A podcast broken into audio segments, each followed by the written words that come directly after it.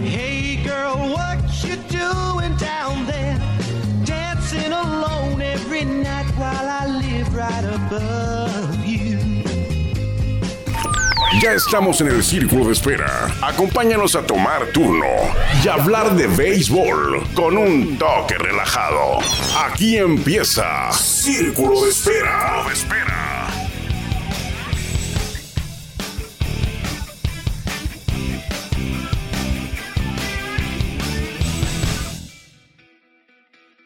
¿Dónde estaba o qué estaba haciendo usted el día que se enteró que el béisbol no se inventó no se jugó por primera vez en Cooperstown?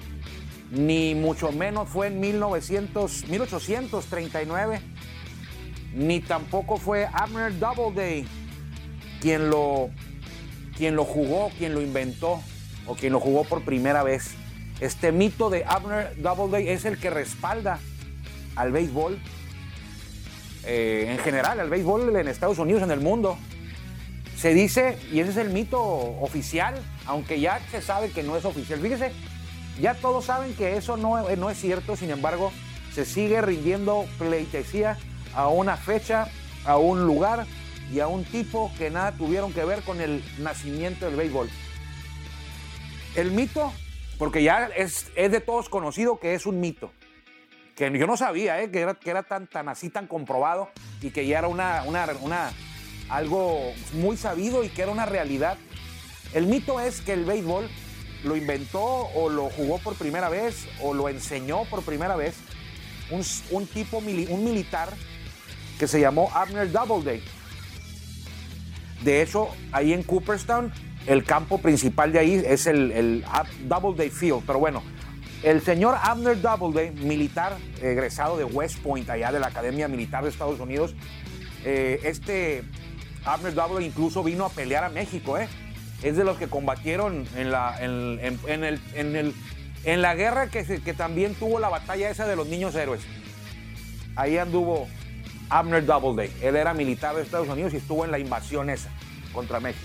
El que se dice que, era el funda- que fue el fundador del béisbol. Se supone que él eh, es el inventor o fundador o inventor o el primero que jugó béisbol o que lo, impulsó en un pueblo que se llama Cooperstown, Nueva York.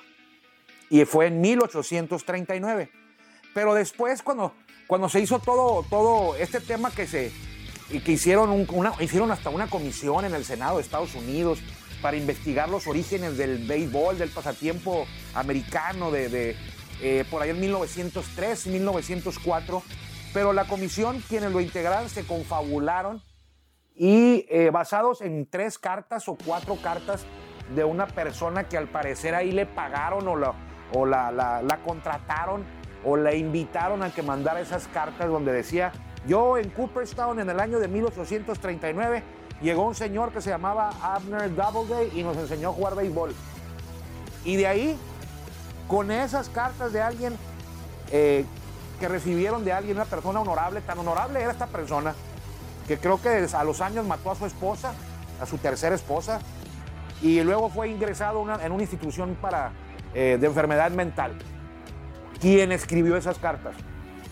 Pues esas cartas eh, apalabradas o compradas o como usted quiera, amañadas, es fueron la base en esos años, en 1903 o 4, de aquella comisión que basada en esas cartas dijo que no hay ninguna duda, eh, Abner Doubleday es el fundador del béisbol en Cooperstown y es 1839 la fecha oficial. Ahí quedó. Cuando llegaron el festejo de los 100 años, 1939, eh, pues ahí hasta ya después, después de todo este tema, aprovechó la recta el- la población, el municipio de, de- Cooperstown, empresarios de ahí, para solicitar de manera oficial a Grandes Ligas que se hiciera un museo ahí, en Cooperstown, por considerarse, según esos informes amañados, la, la cuna del béisbol en el mundo.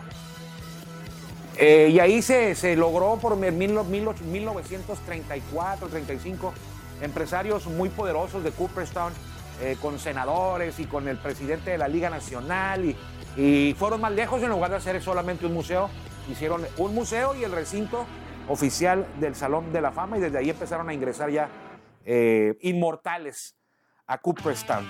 Pero entonces después, con el paso de los años, se descubrió la realidad. Abner Doubleday jamás pudo haber estado en Cooperstown en esas fechas. Jamás. Porque estaba internado en la escuela West Point militar. Jamás se supo que él jugara béisbol o que le gustara. Fue un militar de carrera reconocido. Cuando murió, sus eh, pompas fúnebres fueron ahí a los pies de Abraham Lincoln, donde había estado él.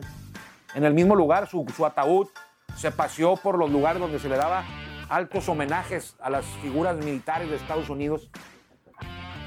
Jamás se supo que jugara béisbol, jamás se supo que hubiera hablado de béisbol, pero sus amigos eran quienes estaban precisamente en esa comisión, quienes lo recordaban mucho y así surgió este mito que luego con el paso de los años, ya por ahí de 1950, 60, historiadores de verdad, investigadores de verdad, se dieron a la tarea de, primero que pues refutar esto con pruebas y resulta que el béisbol no se fundó, no, no se inventó por Abner Doubleday, no fue ni en Cooperstown, ni fue en 1900, 1839, fue un poco después, creo que en 1845. Y por eso esta comisión de aquellos años, la primera comisión, la que dijo que era en Cooperstown, buscó una fecha anterior, porque ya sabían que por ahí del 45, 44, los Knickerbockers ahí en Nueva York ya jugaban béisbol y tenían que ponerlo antes, pero después se dieron cuenta, en investigaciones posteriores, se comprobó que no había sido así. Y aún así, la gente, mucha gente sabe. El comisionado Yamati, que murió después, Yamati se apellidaba, él sabía y lo, expresaba, decía que, que, Cooperstown era algo más que, que, la cuna del béisbol, que si era o no era, eh, era un lugar de, de quietud, hablaba mucho de muchos temas filosóficos, el, este comisionado del béisbol de Grandes Ligas, no me acuerdo su nombre, pero se apidaba algo así como Yamante. Fue el que, está, fue el que vetó de por vida a Pete Rose y cuando decretó ese veto de por vida a Pete Rose, a la semana le dio un infarto al comisionado y murió. No a Pete Rose, Pete Rose todavía vive. Pero, ¿dónde estaba usted? Porque yo le voy a decir dónde estaba cuando me enteré de que no era en Cooperstown. Eh, en mi casa ayer. yo sí creía que ahí se había creado el béisbol eh, en Cooperstown, que ahí se había jugado por primera vez, que había sido Abner Doubleday eh, y que había sido en 1839.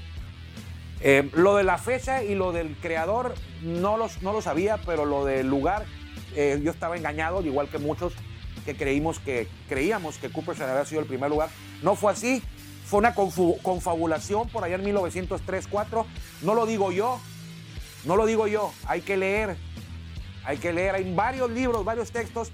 Yo lo encontré en un texto que estoy leyendo, pero en la noche ayer me metí a la Real Internet y hay muchos libros, muchos textos documentados donde nació el béisbol y que refutan y desmienten y dejan a la luz esa confabulación de principios del siglo pasado, donde se dio, eh, pues, se, dieron, se dio por sentado algo que no era apegado a la realidad y que no habían pruebas. Eran tres cartas o cuatro de una persona que dijo que él había jugado ahí, pero resulta después se comprobó que esa persona pues era amigo de la gente de la comisión, la comisión se lo había encargado, les dijo, manda tú, manda unas cartas donde digas que llegó este señor y te enseñó a jugar béisbol. Pero bueno. Eh, lo importante es que hay un lugar, que es un museo. Cooperstown está el Salón de la Fama. Si nació el béisbol o no nació ahí, bueno, pues ahora ya es un museo. Y ahí está el recinto de los inmortales del Salón eh, de la Fama. Pero en Estados Unidos, yo pensé que, era. No, en Estados Unidos parece ser que mucha gente eh, estudiosa del béisbol sabe bien que, Cooperstown no, no fue la cuna del béisbol. De hecho, también por aquellos años los, senadores y la, gente tomaban el béisbol como algo muy patriótico y que este juego, eh, resulta que el juego también ni siquiera es un juego hecho en Estados Unidos, resulta que es una derivación de un juego inglés, se me va el nombre, Rounders creo que se llama el nombre, pero los estadounidenses basados en una visita que hizo un senador, creo, a Inglaterra, y, y en la que expresaba que el juego de béisbol era totalmente diferente a los Rounders.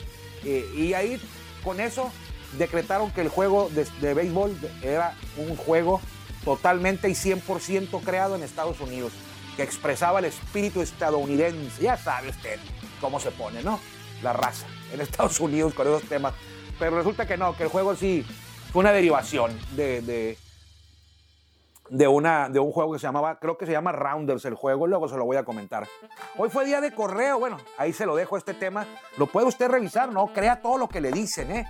No crea todo lo que le dicen, hágale como yo, yo lo escucho a, alguien en un podcast o en un lugar y eh, con las reservas y ya le investigo yo. Sobre todo cuando son temas así de, no, no, no estén los polémicos, son temas de, de- de- de que hay varias versiones. Usted escuche la mía, ya la escuchó, puede escuchar cualquier otra, investigue, haga sus propias conclusiones. Yo no me fui con el libro que estoy leyendo, lo leí el libro, dije, bueno, ayer se lo comenté, pero ya en la noche ya me metí por varios lados y dije, ah, bueno, entonces pues, ni modo, el Salón de la Fama está ahí, ¿no? Es como en México, ¿dónde, dónde jugó por primera vez béisbol? ¿Quién sabe? Hasta que no haya alguien que lo compruebe. Vamos a saber. Dicen que en Guaymas, dicen que en, en Veracruz, dicen que allá en un ladito de Cadereyta, allá en San Pedro, creo que se llama. Nuevo León, cerca de Monterrey también. Mientras no haya una prueba fehaciente, pues mientras no sean cartas, ¿no? Como las de, las de aquella comisión de 1903 y 1904. Pues aún así, en 1939 se inauguró, en, en 1939 festejaron los 100 años basados en esa mentira. Celebraron los primeros 100 años del béisbol en Estados Unidos con la inauguración de ese museo en Cooperstown y con la, bueno, y la inauguración de ese museo y del Salón de la Fama ahí en Cooperstown. Se pusieron en el mapa Cooperstown, Nueva York, que dicen que es muy bonito, pero bueno, con el, con el tema de, del museo y del Salón de la, museo y Salón de la Fama y las ceremonias anuales que se desarrollan ahí, pues dejaron de ser un pueblo tranquilo, eh, sin mucho turista, a convertirse en un punto de referencia turístico y sobre todo para aquellos, para los deportistas y sobre todo para los beisbolistas, que es una cita, una, una visita obligada, si usted es aficionado del béisbol y vive en Estados Unidos, es una visita obligada, así como aquí en México, si usted es aficionado del béisbol mexicano, de la Liga Mexicana de Béisbol, de la Liga Mexicana del Pacífico, pues tiene usted que ir al Parque Fundidor alguna vez, al Salón de la Fama. Alguna vez tiene que ir, si anda por ahí, no está tan complicado. Y ir a Cooperstown sí está complicado porque tiene que usted volar a Nueva York. Y ahí está, no está Nueva York, está fuera de Nueva York, es, en el estado de Nueva York, pero no es, no es la ciudad de Nueva York. Ojalá pudiéramos ir a dar una vuelta, a conocer ahí el lugar donde no nació el béisbol. pero bueno, eso es, lo, eso para muchos como dicen, bueno, es lo de menos, pues sí, pues ya está, ¿eh? y ahí qué vas a hacer, ¿no? Y salieron con la suya. Bueno, Cooperstown, Cooperstown no se salió con la suya, las- lo que es la ciudad, y ellos, ellos aprovecharon este, esta información errónea la aprovecharon para hacer su su agosto, no, su hacer su museo y hacerse sentir, pues hacer, hacer de la ciudad, hacer que creciera la ciudad. Pero la ciudad de Cooperstown y la gente de Cooperstown nunca pujó por esto. Fueron unos amigos del señor Abner Doubleday. Después de que murió, ni siquiera había manera de comprobar, pues ya se había muerto el señor y estos dijeron, no, acababa de morir. Abner Doubleday fue el, fue el creador del béisbol hace en 1839 y como prueba aquí hay tres cartas de este vato que dice que, que sí, que él lo enseñó a jugar béis y no había más, ¿eh? No fueron ni siquiera a preguntar, pues ya no había nadie, ¿no? O sea, de 1839, la comisión se hizo en 1905, 1904, ya a quién le preguntabas. Ya estaban muertos, no había manera. Y decían, mientras no, mientras no exista una prueba diferente, estas cartas son la prueba que tenemos para decir que ahí en Cooperstown, en 1839, Abner Doubleday enseñó a jugar a unas personas el béisbol. Y explicaba ahí, pues explicaba que traía una pelota y eran cuatro bases, eh, que a diferencia del juego este inglés, que eran postes, aquí eran bases, eh, tres outs. Eh, ahí explicaban en, esas, explicaban esas cartas este señor. Pero las cartas las mandó en 1905. Ese señor se supone que lo enseñaron a jugar béisbol cuando era un niño. tenía 80 años, 70, pero no había más, no había otra, otra cosa, no había rastros de dónde habían jugado, no había otro niño de que estuviera vivo en ese momento, no hubo nada, fueron tres cartas. Pero bueno, hoy fue día de correo. Es un día muy importante para mí cuando es día de correo. No me refiero a que usted me mande correos. Mándeme, mándeme mensajes en Facebook, estoy como Armando Esquivel Reynoso. Y está mi fan, la fanpage que es Armando Esquivel. Ahí subo información, la puede usted encontrar eh, gratuita. Bueno, si quiere apoyarnos también lo puede hacer a través de Patreon. Eso es aparte. Patreon o Patreon, patreon.com Busque ahí Béisbol Sin Fronteras y si gusta colaborar con nosotros para que este servidor siga leyendo, de todas maneras lo voy a hacer, ¿no? Pero siga compartiendo información con ustedes aquí en este espacio, en Béisbol Sin Fronteras y en la página, el fanpage de Armando Esquivel, Rey, Armando Esquivel nada más, y en la misma página de Patreon. Ahí también compartimos información. 100 eh, pesos al mes son más que suficientes. 100 pesos al mes. Si junto unos 20, 30, tengo como 10. Puedo, el objetivo es comprarme una cámara y hacer videos. Además de notas y programas de radio, hacer videos y compartirlos ahí en Patreon y en redes sociales. Ese es el objetivo de que está la cuenta ahí de, de Patreon. Ya hemos comprado varias cosas, pero ahora estamos con ese objetivo. La cámara vale como mil dólares, así que pues le voy a batallar, voy a durar bastante tiempo todavía para comprarla. Decía que es día de correo porque eh, que es muy importante para mí el día del correo porque eh, es donde llegan mis tarjetitas, más que no las he abierto. El lunes les voy a compartir lo que, lo que llegó, eh, pero estoy emocionado porque llega, es una bolsa de esas de basura negra, o sea, no es como que cualquier cosa, ¿eh? o ahí modestamente, humildemente, llega con una bolsa de basura y todas son libros y tarjetitas y yo lo más que nada le quería decir qué libros me habían llegado, pero no los he abierto no he abierto el correo, acabo de llegar, de hecho ya es tarde, acabo de llegar y, mañana lunes le comentaré qué libros me llegaron. Se los puedo prestar, se los puedo vender, se los puedo, como usted quiera, ¿eh? los libros para que los, para que los lea. Eh, no le miento, 10 eh, páginas al día. Si usted lee 10 páginas al día, acaba, por ejemplo, este libro tiene 270, 296.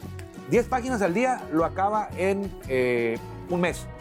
Vamos a decirle que, que no sea muy cansado en un año puede, le puede usted leer 10 libros. ¿Y sabe cuánto valen los libros? Bien baratos, valen 4, 5 dólares, 6 dólares, 7 dólares, 10 dólares. 200 pesos un libro.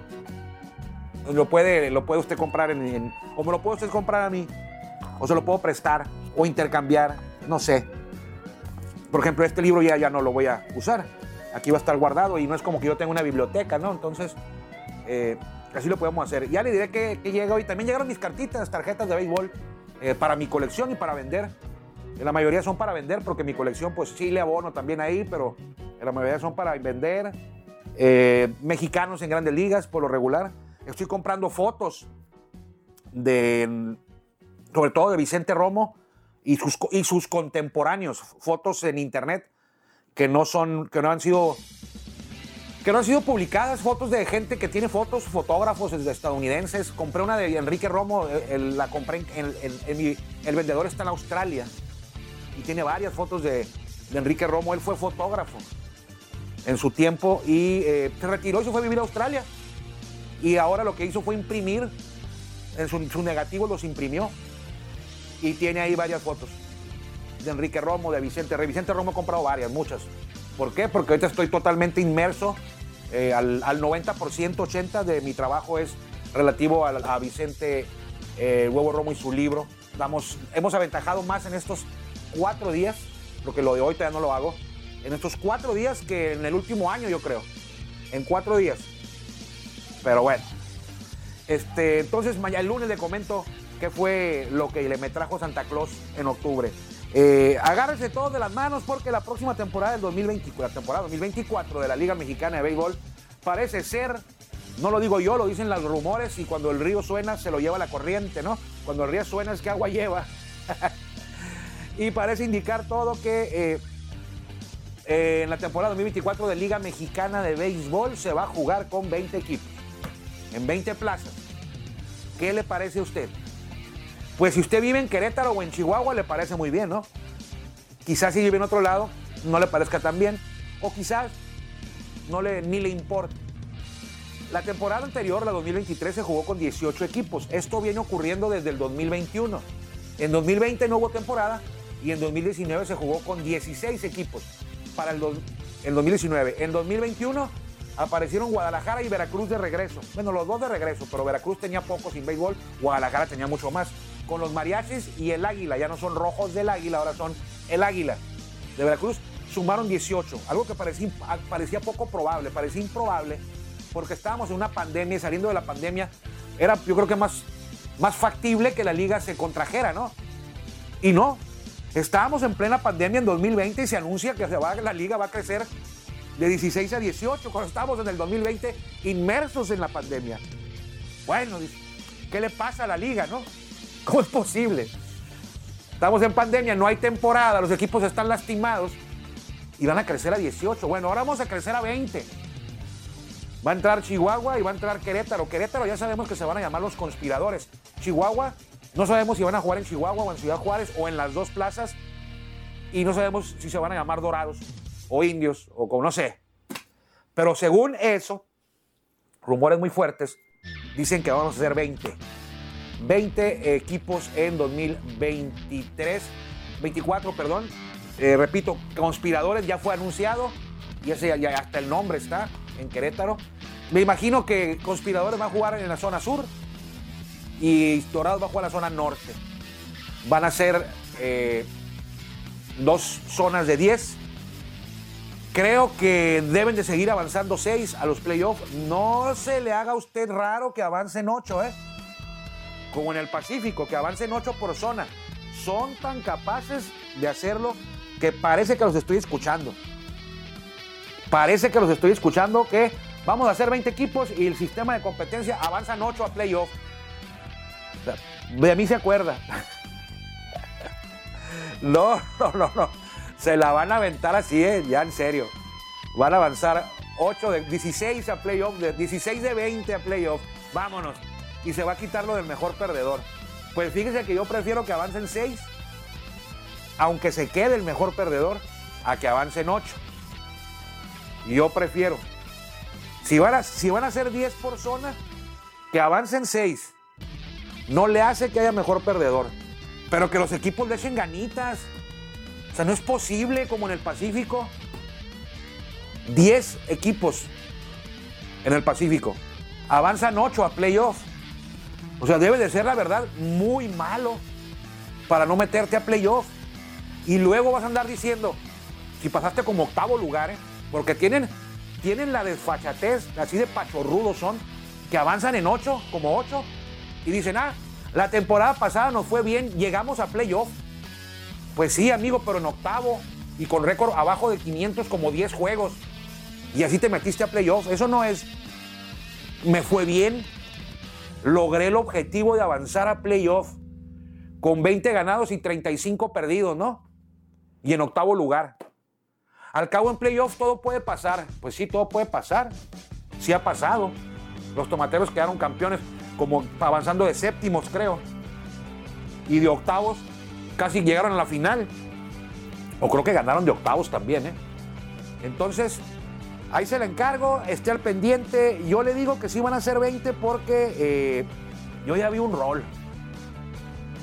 Alguien me, pasó por ahí un rol de juegos. No le voy a decir de qué equipo. No es el de toros, ¿eh? No es el de toros. Digo, porque estoy ligado yo a toros. Pero no, el, el calendario de juegos que vi no es el de toros. eh, es de otro equipo. Y vienen ahí incluidos eh, Chihuahua y Querétaro. Bueno, yo, yo vi a Chihuahua incluido, porque el equipo al que vi el rol es de la zona norte. Entonces, ese equipo enfrentaba a Chihuahua. Entonces, eh, sí es un hecho. A mí, a mí me queda eh, casi, casi claro que hay propietarios de equipos que están de acuerdo, la mayoría debe ser, y otros, otro grupo, se me hace varios, que no están de acuerdo ¿eh? con esta expansión. Sin embargo, repito, creo que la mayoría sí lo está y van a pujar para ese lado, están empujando para ese lado y ya, ya es un hecho que van a hacer 20 a menos de que algo ocurra, ya está el calendario, está hecho. Pero eh, sí sé que hay algunos propietarios que no estuvieron y no están de acuerdo en crecer a 20. Pero bueno, cada quien. Lo que sí es que prepárese porque Si usted vive como yo aquí en Tijuana, pues la temporada que viene es muy probable que, que vayamos a ver jugar a los, a los Dorados de Chihuahua, aquí en Tijuana. Y a Querétaro, no sé. Como es de la zona sur, es probable que sí venga, y pero también es probable que, que no le toque venir a Tijuana al equipo de la, de la zona sur, que sería Querétaro. 10 equipos en el norte, 10 equipos en el sur. Hay que esperar que se confirme esto. Yo creo que un mesecito más, ¿no? Lo que sí se está confirmando ya son los premios individuales. Vaya, ya los están entregando. O no, entregando, pues no entregan nada, entregan una placa, deberían de entregarles un billete, ¿no? A los jugadores. El relevista del año fue anunciado el viernes, o sea, hoy, eh, Fernando Salas. El defensivo fue anunciado el jueves, creo, eh, que fue Ramiro Peña. El retorno del año fue Chris Carter de Pericos, Ramiro Peña de Sultanes, Fernando Salas de Olmecas. Ah, eh, ah, no, el, Fernando Salas fue el jueves, ayer. El, hoy fue, eh, fíjese, los dos son de Olmecas. Relevista del año, Fernando Salas el jueves de Olmecas. Pitcher del año, Braulio Torres Pérez, yo voté por él. Por Braulio Torres Pérez, eh, de Olmecas también. Por, Fernando Salas también voté. Por el que no voté fue por Ramiro Peña. Yo voté por Alan Espinosa. Por Chris Carter sí voté, que es el, el retorno del año. Y también voté por el que entregaron primero, que fue el Rookie of the Year, el novato del año, Randy Romero. También por él voté. Entonces, de los cinco que han entregado, eh, por uno de ellos no voté yo. Por, otros, por los otros cuatro sí. Eh, falta nada más, creo yo, el manager del año y el MVP. Hasta el momento no ha habido ningún toro en ningún lado. Eh, creo que no se van a llevar a nadie, los de nominados nadie. Para adelantarle, yo manager del año voté por Víctor Bojorques y para adelantarle por MVP voté por... Ah, no me acuerdo. Lo reviso en la noche y el lunes se lo comento, porque no me acuerdo exa- exactamente por quién, por quién voté. Fin de semana calientito con la serie de campeonato en las grandes ligas y el arranque de los playoffs. Ya le decía yo ayer que eh, en la Liga Mexicana del Pacífico, no es el arranque de los playoffs, es el arranque de la Liga Mexicana del Pacífico. El segundo fin de semana es este, este, este que estamos viviendo de viernes a, a domingo. Eh, 37 jugadores de la Liga Mexicana del Pacífico cuentan con experiencia en grandes ligas. De los 300 jugadores, 37 tienen experiencia en grandes ligas. Los toros de Tijuana el año pasado tuvieron a 15, nada más los toros. Y los acereros de Monclova a otros 20. O sea que casi, casi entre toros y acereros tuvieron la misma cifra de jugadores de grandes ligas durante la temporada 2023 que la que tienen en Liga Mexicana del Pacífico en el arranque. Es cierto, todavía faltan por reportar. A lo mejor viene Luis Urias, a lo mejor viene Joy Meneses, a lo mejor viene Esteban Quirós y a aumentar, ¿no? Pero en el arranque, 37 con experiencia en grandes ligas participan en la Liga Mexicana del Pacífico. Hoy juegan los Águilas en Mexicali, si mal no recuerdo, anduvieron de gira. Solamente inauguraron el viernes, se fueron y no han regresado hasta hoy los Águilas. Eh, creo que contra Naranjeros, si mal no recuerdo, más o menos. El lunes hablaremos de todo eso. Cuídense mucho, soy Armando Esquivel, este fue Círculo de Espera, ya casi llegamos a los 800 episodios. Nos encontramos el lunes, si Dios quiere, porque ni me presenté hoy. El lunes, si Dios quiere, aquí mismo, en Círculo de Espera a través de Spotify. Eh, como le digo, por ahí estamos como en 794, 95. Un saludo y un agradecimiento a la producción con Alejandro Campos y eh, Daniel Rivas, ahí en los estudios de Toros Network. Que le vaya bien. Gracias por acompañarnos en el Círculo de Espera. Nos escuchamos próximamente. Círculo de Espera.